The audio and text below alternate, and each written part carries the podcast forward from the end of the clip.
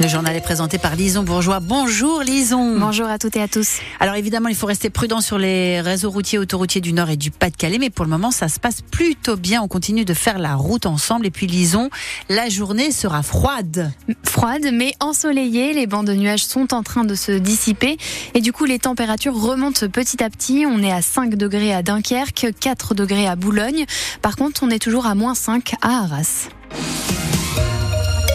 Vous venez de l'entendre, les températures restent négatives sur l'ensemble du territoire. Avec un record à moins 14 degrés attendu, euh, atteint à Arras ce matin à 8 heures. Alors comme je viens de vous le dire, ça remonte. Mais le froid n'a pas empêché Arnaud, Lionel et Alexandre de chausser leurs baskets et leurs tenues de sport.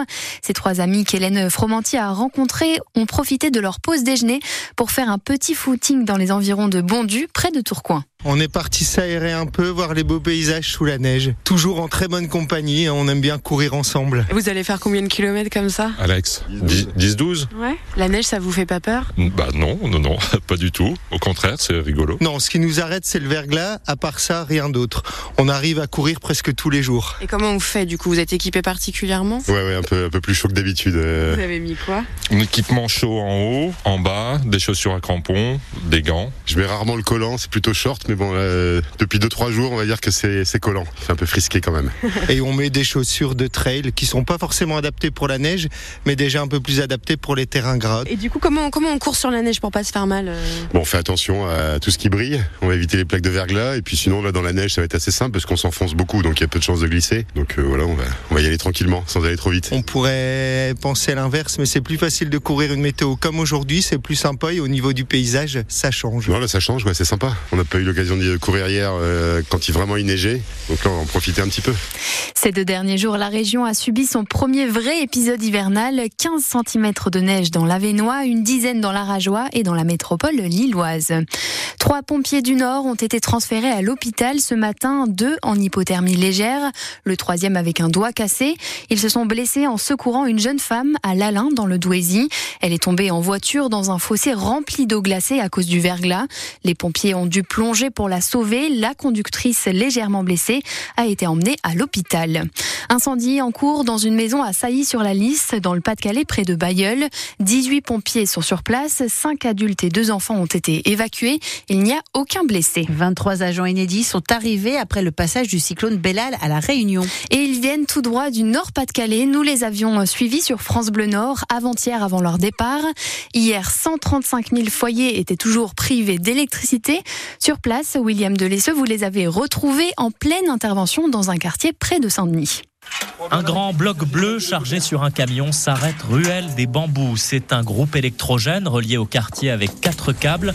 Une fois démarré, voilà 152 clients réalimentés. Merci pour ce qu'ils font, hein, parce qu'on en a besoin. Bravo, bravo, bravo.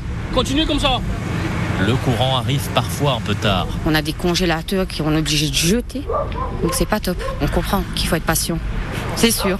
Aux commandes de l'intervention, Julien Poilly, d'Enedis, comme ses collègues, il vient du Pas-de-Calais. On est arrivé mercredi dans la matinée. Ce matin, euh, on a euh, lancé euh, les équipes. On a commencé par un brief sécurité et biodiversité, de pouvoir venir aider les collègues et puis aider les populations qui ont été sinistrées. C'est quelque chose qui, qui fait sens pour nous. Avec eux pour les guider dans les chemins, Damien Picot, d'EDF à La Réunion. Il y a beaucoup de végétation qui a été euh, abîmée et donc des lignes qui sont tombées. Vous pouvez le constater autour de vous. hein, euh, sur les, les cas les plus complexes, ça risque de prendre plus de temps et donc c'est là où les renforts vont aussi euh, plus travailler dans les jours, euh, jours à venir. L'électricité d'autant plus essentielle sur les hauteurs de l'île, privée d'eau depuis parfois trois jours.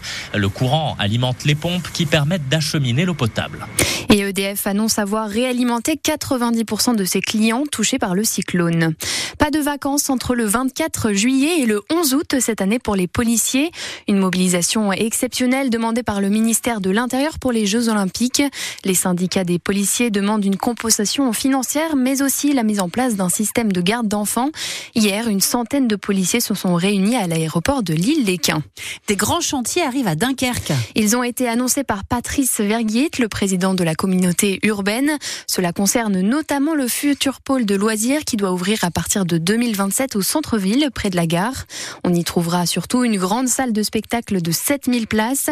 La future salle pourra accueillir des matchs de gala et du club de hand et de basket.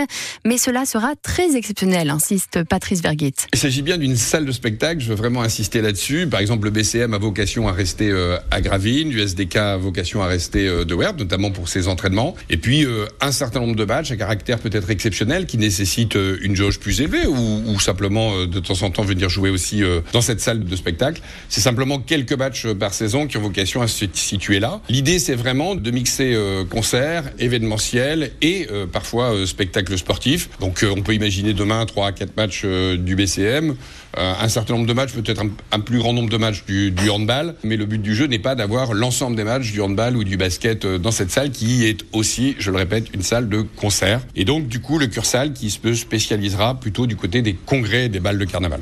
Patrice Vergrit qui s'est montré très évasif sur son retour éventuel au gouvernement. Il était le ministre du logement du gouvernement Borne. Lors de ce vœu hier, il n'a écarté aucune possibilité. Il n'y aura plus de boutique, Pinky à Lille, Maubeuge ou encore Valenciennes d'ici cet été. Ce sont au total huit magasins dans tout le Nord-Pas-de-Calais qui mettent la clé sous la porte. L'enseigne de prêt-à-porter a annoncé hier la fermeture de 74 magasins partout en France. Une douche froide pour les salariés. Ils sont au total près de 500 à perdre leur Et puis, c'est avec une médaille autour du cou qu'Adrien Van Beveren termine le Dakar. Le pilote nordiste décroche le bronze après la troisième étape de ce matin.